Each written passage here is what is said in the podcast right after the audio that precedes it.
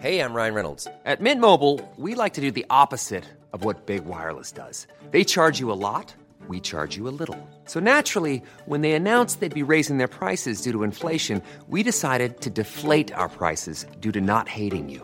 That's right. We're cutting the price of Mint Unlimited from $30 a month to just $15 a month. Give it a try at mintmobile.com slash switch. $45 upfront for three months plus taxes and fees. Promo rate for new customers for limited time. Unlimited more than 40 gigabytes per month. Slows. Full terms at mintmobile.com.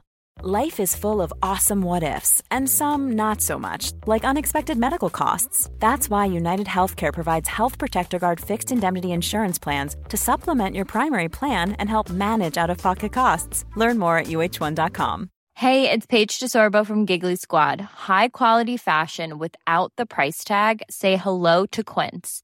I'm snagging high end essentials like cozy cashmere sweaters, sleek leather jackets, fine jewelry, and so much more. With Quince being 50 to 80% less than similar brands.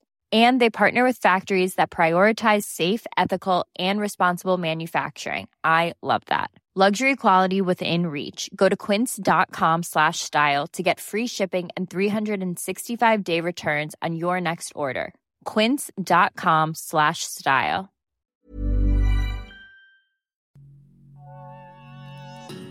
Bienvenido a esta serie mensual de Medicasos. Recuerda que vamos a estar viendo casos clínicos conforme a lo que estuvimos viendo en este mes. Mi nombre es Oscar Cervantes y vamos a estar revisando las preguntas que más comúnmente se repiten en el enarmo, se realizan en el enarmo. De una manera rápida, fácil y divertida. Así que te invito a que te quedes y disfrutes el episodio del día de hoy.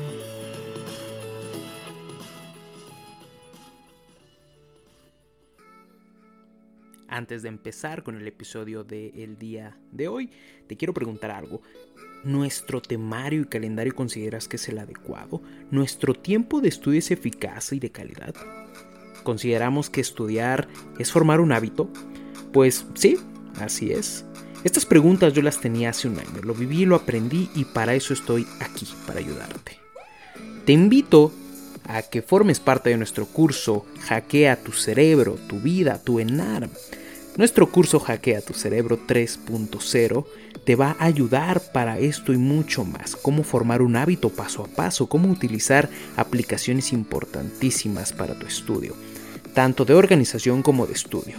Asimismo vamos a estar viendo 10 hábitos para cuidar tu cerebro, para cuidarte mental, emocional, académicamente y físicamente. Todo es importante. Pero si esto no te basta, también vamos a estar viendo cuáles son las peores técnicas de estudio que no son muy buenas y tal vez consideramos buenas y las mejores, las que te van a estar ayudando a potencializar tu estudio, tu academia, tu cerebro. Entonces, te esperamos sábado 6 de marzo, 6 pm. Cualquier cosa, mándame un mensaje a nuestras redes sociales como arroba medimexa y te puedes inscribir con todo gusto. Nos vemos sábado 6 de marzo, 6 de la tarde.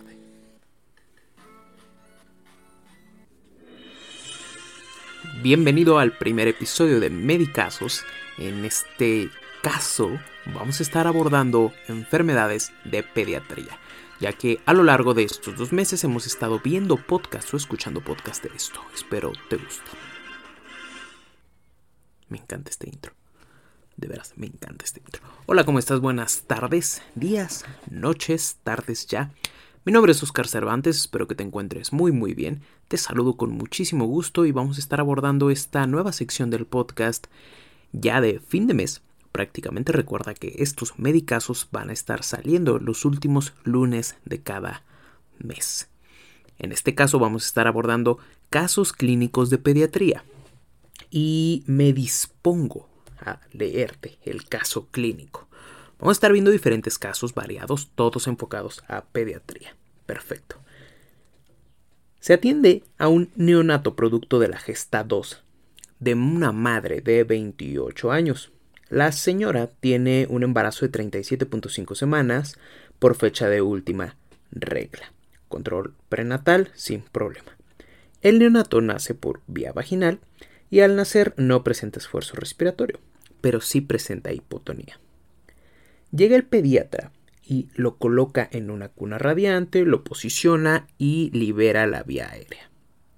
Además de iniciar un estímulo, con lo que el paciente presenta antes del primer minuto una frecuencia cardíaca de 105 latidos por minuto, esfuerzo respiratorio adecuado, acrocianosis, tono muscular disminuido y una ligera flexión de las extremidades.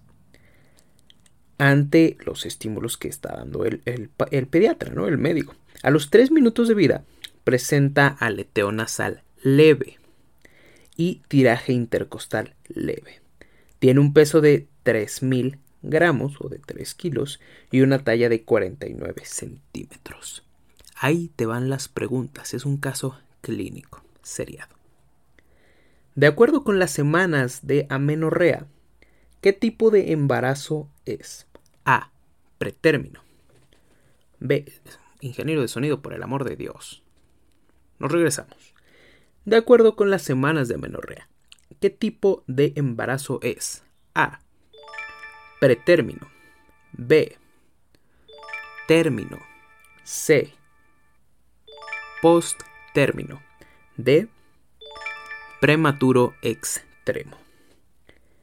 Segunda pregunta. La siguiente pregunta es, ¿qué calificación de Apgar presenta al minuto de vida? A. 8. B. 5. C. 9. D. 7. Tercera pregunta. ¿Cuántos puntos otorga la valoración de Silverman Anderson a los 3 minutos de vida? A. 2. B. 3. C. 1. D. 4. Ahí te dejo estas preguntas. Eh, si quieres puedes regresar eh, de nuevo el podcast, escuchar eh, de nuevo el caso clínico, de nuevo las preguntas. Me voy, te voy a dar un unos segunditos para pensar las respuestas.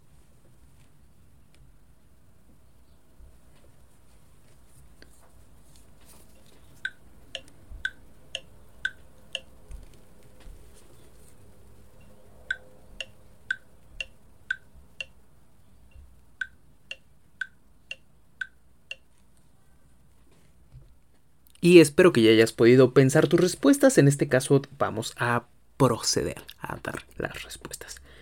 Muy bien. Bueno, la primera pregunta, la respuesta correcta es la B. La respuesta correcta es de término. Ya que es mayor a 37 semanas de gestación, debes de considerar que este, este límite de 37 semanas de gestación es el límite para ver si es término, postérmino y todo esto, ¿no? Pero, o pretérmino, perdón, término o pretérmino. Eh, la siguiente respuesta, la respuesta correcta es la D. Ya que tiene 7 puntos al primer minuto ya que a pesar de que pues nace con un tono muscular disminuido y sin esfuerzo respiratorio, está respondiendo de forma adecuada a las maniobras iniciales de la reanimación neonatal. Que ya tenemos por ahí un post de reanimación neonatal, si lo quieres ir a checar, estaría muy chido. Y em, bueno, logró una frecuencia cardíaca de más de, de 100. Esos ya son dos puntos. Un esfuerzo respiratorio adecuado ya son otros dos puntos. Tiene acrocianosis, es un puntito. Tono muscular disminuido, un punto. Y flexión de extremidades, otro punto. Nos da en total 7 de apagar. Y la tercera pregunta era lo del Silverman Anderson. La respuesta correcta es A. En este caso es un Silverman de 2, un punto porque el niño presenta aleteo nasal y otro punto porque presenta tiraje intercostal leve. Ahí está, primer caso clínico, seriado, tres preguntas, espero que te hayan quedado claras, vamos con lo que sigue. Ya nos reiniciamos para seguir con el segundo caso clínico de pediatría que te lo voy a decir en este momento. Déjame acomodar esto un poco. Muy bien. Usted atiende a un neonato producto de la gesta 1 de una madre de 17 años, muy común en México que llega a la sala de parto con un embarazo de 38 semanas de gestación, presenta un prolapso de cordón umbilical grave, además de dilatación completa. Se, observa, se obtiene neonato hipotónico sin esfuerzo respiratorio ni tono muscular. Se dan pasos o maniobras iniciales sin lograr que presente un esfuerzo respiratorio adecuado. Además de presentar frecuencia cardíaca de 80 latidos por minuto, recuerda el algoritmo de reanimación neonatal. Se califica con Apgar de 4 al primer minuto de vida. Se ejecutan maniobras de reanimación neonatal y se logra aumentar la frecuencia cardíaca, pero sin adecuado esfuerzo respiratorio. Preguntas. Caso clínico seriado. Nuevamente son tres preguntas de ese caso clínico. Si quieres, si gustas, lo puedes regresar para volverlo a escuchar. ¿Cuál es el diagnóstico de presunción del neonato? A. Depresión por drogas maternas. B. Hernia diafragmática. C. Síndrome de dificultad respiratoria. D. Asfixia neonatal. Piénsalo un poco. Te voy a dar tiempo al final. Segunda pregunta. ¿Qué acción se debe tomar de inmediato ante la presentación clínica del paciente durante el primer minuto de vida? A. Ventilación. Compresión positiva. B. Compresiones torácicas. C. Intubación orotraqueal. O D. Continuar con estimulación táctil y aspiración de secreciones. Te doy unos segunditos para que lo pienses. Tercera pregunta. ¿Qué auxiliar diagnóstico sería de utilidad inmediata en este paciente? A. Tomografía de cráneo. B. Gasometría de sangre de cordón umbilical. D. Perdón. C. C. Radiografía de tórax. O D. Biometría hemática. Entonces, te doy tiempo para que pienses tus respuestas si gustas. Puedes regresar el podcast para escucharlo.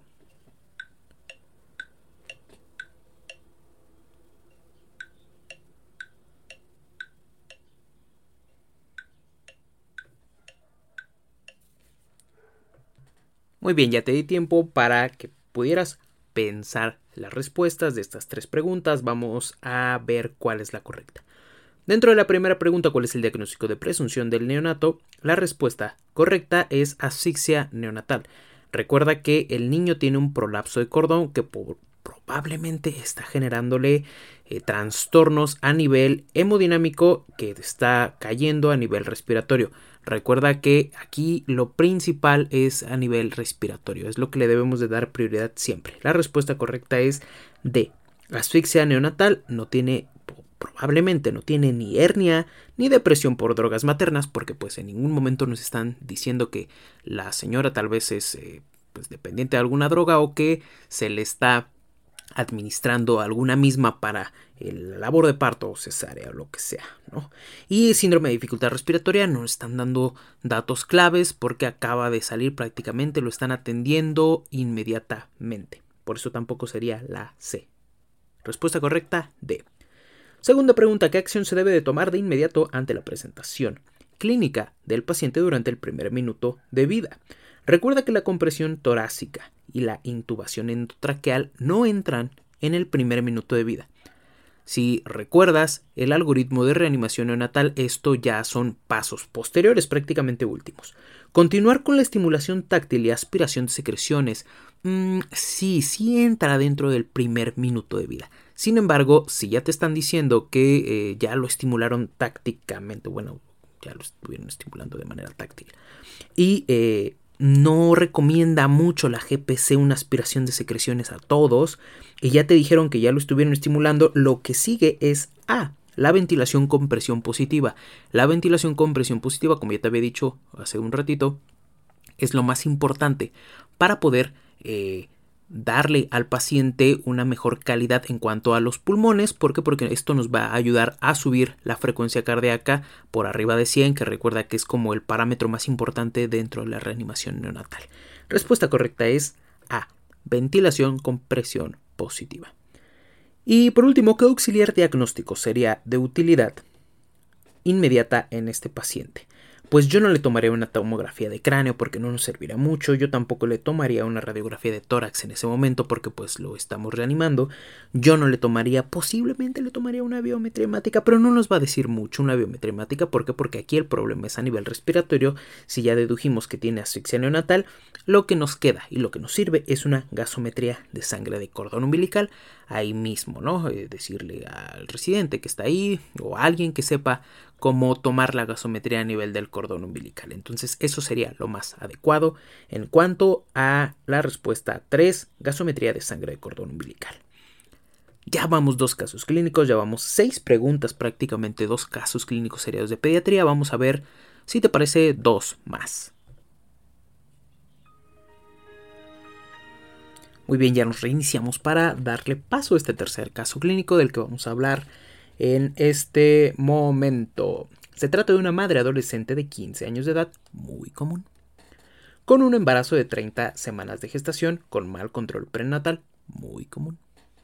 Acude por presentar ruptura prematura de membranas de 24 horas de evolución, fiebre y trabajo de parto activo en evolución. Se obtiene un producto de peso bajo con Apgar bajo, supongamos que es de menos de 7, no nos dicen cuánto, pero eh, ahí es algo importante, no inventarle cosas de nuestra cosecha al caso clínico. Apgar bajo y dificultad respiratoria. En las primeras horas de vida el neonato presenta fiebre, bradicardia y mala perfusión tisular. ¿En qué sospechas? Prácticamente vamos a ver en qué sospechas. Ok. Opción A. Sepsis nosocomial. Opción B, sepsis temprana. Opción C, síndrome de respuesta inflamatoria sistémica. Opción D, sepsis tardía. Te voy a dar unos momentos para que pienses tu respuesta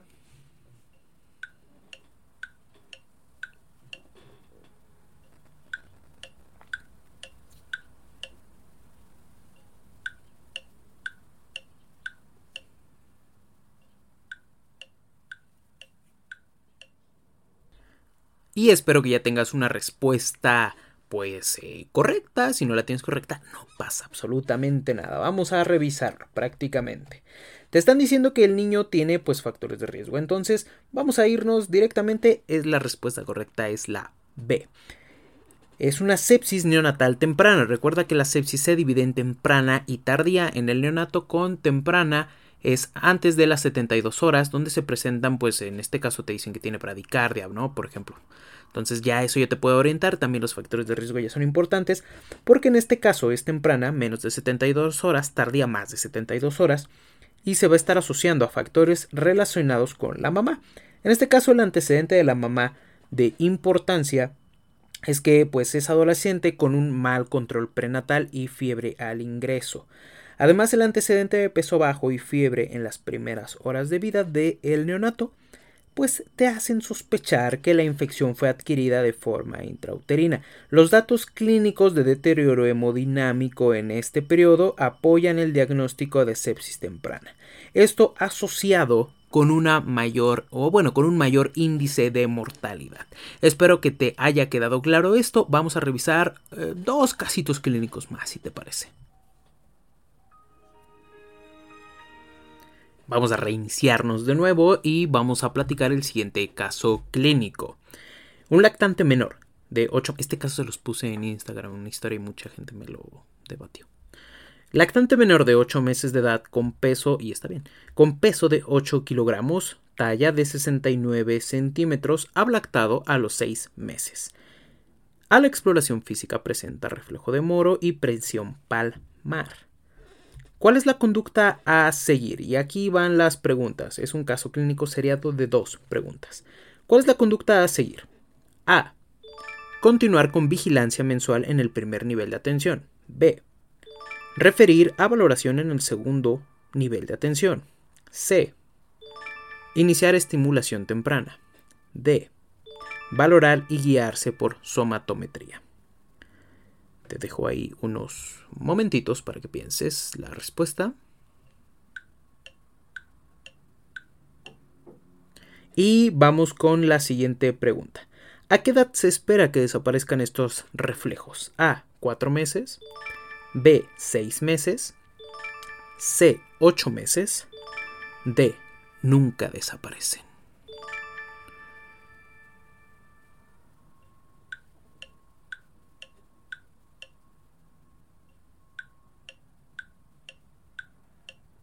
Muy bien, eh, pues ya te dejé ahí un poco de tiempo para contestar las preguntas. Es una respuesta, bueno, una pregunta relativamente fácil. Vamos a ver cuál es el problema. Pues eh, es un niño que tiene menos de 8 meses, eh, menor, bueno, más bien menor de 8 meses de edad. 8, 8, 8. Ahí es lo más importante. Y te dicen que tiene todavía reflejo de moro y de prensión palmar. ¿Cuál es la conducta a seguir? Bueno, pues los reflejos, estos dos reflejos ya debieron de haber desaparecido. Entonces, pues si te dicen valorar y guiarse por somatometría, pues no, pues aquí no nos importa mucho la somatometría, en base a lo que te están preguntando. Iniciar la estimulación temprana, pues no, tampoco. Continuar una vigilancia mensual en el primer nivel de atención, no, porque esos, esos reflejos ya deberían de estar eh, desaparecidos, ya no deberían de estar ahí y como siguen estando, pues lo que se debe de hacer es mandar con el pediatra. Entonces, respuesta correcta es referir a valoración en el siguiente nivel de atención. Prácticamente, aquí es muy importante ver y situarnos en que eres médico general y si te ponen esa respuesta y ves que algo anda mal, obviamente lo más correcto es referir, referir a segundo o tercer nivel, según te lo plantee el caso clínico. ¿A qué edad se espera que desaparezcan estos reflejos? Prácticamente la respuesta y es tajante. Eh, la GPC te dice que puede ser de 4 a 6 meses, sin embargo, es muy incisiva que el reflejo de moro y de prensión palmar desaparece a los 6 meses. Esto es pregunta de ENARM 2020, palabra del señor. Prácticamente eso sería el segundo caso clínico, dos preguntas más y vamos a ver un último caso clínico. Vamos a ver el último caso clínico. Es un paciente de 3 años sin antecedentes de importancia que acude a, por referir. Cuadro de 3 semanas de evolución caracterizado por rinorrea y tos productiva. Posteriormente se agrega fiebre persistente. Fue medicado con antibióticos y antipiréticos que no te dicen cuál. Pero la sintomatología es persistente. Una semana antes tuvo otalgia bilateral y dos días previos a su ingreso presentó otorrea y dificultad respiratoria, por lo que acude al servicio de urgencias.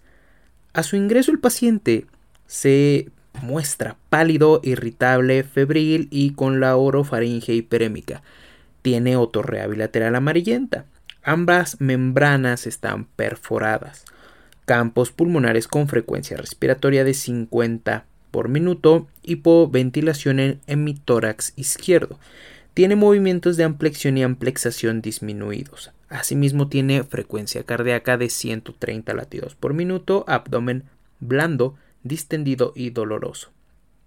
Peristalsis disminuida y extremidades con buen llenado capilar y cianosis distal.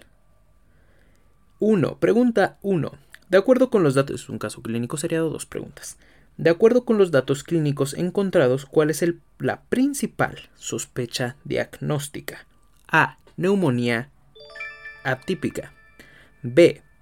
Otitis media crónica más bronconeumonía. C. Bronquiolitis. O D. Neumonía complicada. Te voy a dar unos cuantos minutos o segundos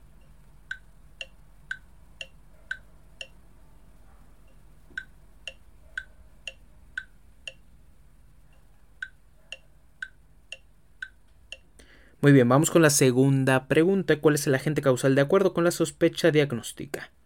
Micoplasma pneumoniae, Streptococo pneumoniae, Moraxella catarralis o virus sincitial respiratorio.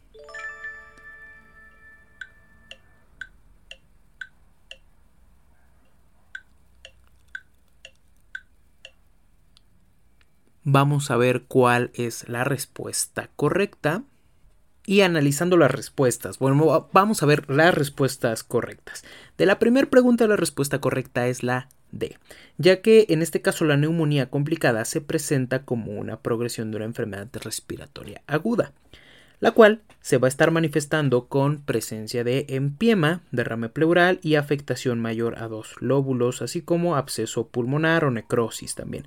En este caso, no cumple criterios para un desarrollo de otitis media crónica por el tiempo de evolución. Los datos que se encontraron en la exploración no nos van a estar sustentando un proceso bronconeumónico, ya que las alteraciones clínicas van a estar apuntando principalmente a un hemitórax nada más. Respuesta correcta D. Y la segunda pregunta, pues ya sabemos que es una neumonía complicada, en este caso, ¿cuál es el agente más común? Debemos de saber que el principal agente es Streptococcus pneumoniae. Y pues debes de considerar que sigue siendo el principal agente causal de la neumonía adquirida en la comunidad, principalmente en el grupo de edad que se mencionó en el caso clínico. Esto asociado a infecciones respiratorias de vías eh, superiores, como en este caso el desarrollo de pues que ya tiene un antecedente de otitis media aguda. Recuerda que para desarrollar una otitis media aguda tenemos una etiología principal basada en tres bacterias que pueden ser Streptococcus Moraxella Hemophilus influenzae, perdón, y Moraxella catarrhalis en ese orden. Entonces, lo más probable es que tenga una neumonía por Streptococcus pneumoniae. En este caso sería todo. Muchísimas gracias por estar escuchando este episodio de Médicasos, Médicasos de la vida real. De pediatría, mi nombre es Oscar Cervantes. Muchísimas gracias por haber escuchado. Eh, nada más te pido por favor que pues eh, si estás escuchando este podcast en Apple Podcast, nos ayudes con una recomendación eh, ahí en donde te pide cómo, cómo los calificarías o en algún comentario. Eso nos ayuda muchísimo para que nos vayamos posicionando en el algoritmo. Y nada más, si nos gusta seguir en nuestras redes sociales, nos encuentras como arroba Medimexa y como Cometelenar. Un gusto haber platicado contigo, haber revisado estos casos clínicos. Espero que te sean de utilidad. Si te gusta esto, déjamelo saber por favor en redes sociales. Te mando un fuerte abrazo. Cuídate mucho. Adiós. Hey, it's Danny Pellegrino from Everything Iconic. Ready to upgrade your style game without blowing your budget? Check out Quince. They've got all the good stuff shirts and polos, activewear, and fine leather goods, all at 50 to 80% less than other high end brands. And the best part? They're all about safe, ethical, and responsible manufacturing. Get that luxury vibe without the luxury price tag. Hit up quince.com slash upgrade for free shipping and 365 day returns on your next order. That's quince.com slash upgrade. Hold up. What was that? Boring. No flavor. That was as bad as those leftovers you ate all week. Kiki Palmer here, and it's time to say hello to something fresh and guilt-free. Hello Fresh. Jazz up dinner with pecan-crusted chicken or garlic butter shrimp scampi. Now that's music to my mouth. Hello Fresh. Let's get this dinner party started. Discover all the delicious possibilities at hellofresh.com. Hey, it's Paige DeSorbo from Giggly Squad. High quality fashion without the price tag. Say hello to Quince. I'm snagging high-end essentials like cozy cashmere sweaters, sleek leather jackets, fine jewelry, and so much more. With Quince being 50 to 80% less than similar brands. And they partner with factories that prioritize safe, ethical, and responsible manufacturing. I love that. Luxury quality within reach. Go to quince.com slash style to get free shipping and 365 day returns on your next order. Quince.com slash style.